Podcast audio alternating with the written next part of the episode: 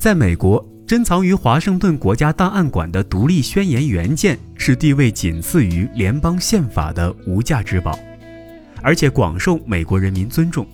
但是你一定想不到，这样一份神圣、庄严、无可替代的文件上，竟然有两处小小的缺憾。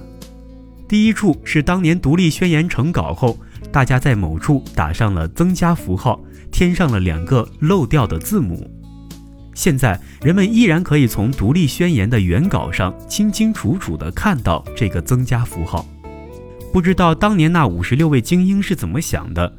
也许他们根本不认为这有辱于这份赋予国家自由的文件的圣洁性，所以再加上那两个字母后，大家纷纷在结尾空白处签上了自己的大名。第二处缺憾是，独立宣言的原件字迹潦草随意，跟它本身无上的价值性相当不匹配。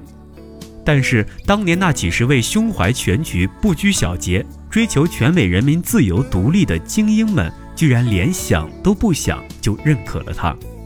其实，对这份文件稍有了解的人都知道，它文字简约，篇幅不大，工整漂亮的重抄一遍根本用不了多长时间。想想现在，连份普通的公文都要求尽可能做到完美无缺，那些先辈们怎么就毫不在意这一点呢？是不是他们认为应该把宝贵的时间和精力花在更重要的事情上呢？独立宣言带着两个永远无法修复的瑕疵流传了下来。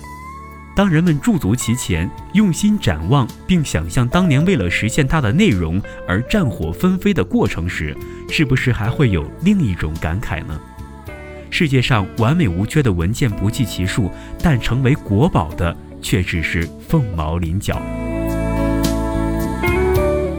这个小故事告诉我们，形式再完美无缺，终究是形式。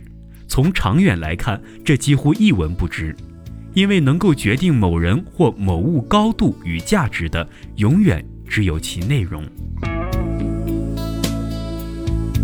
好了本期的小故事大道理就是这样我是东升我们下期再见。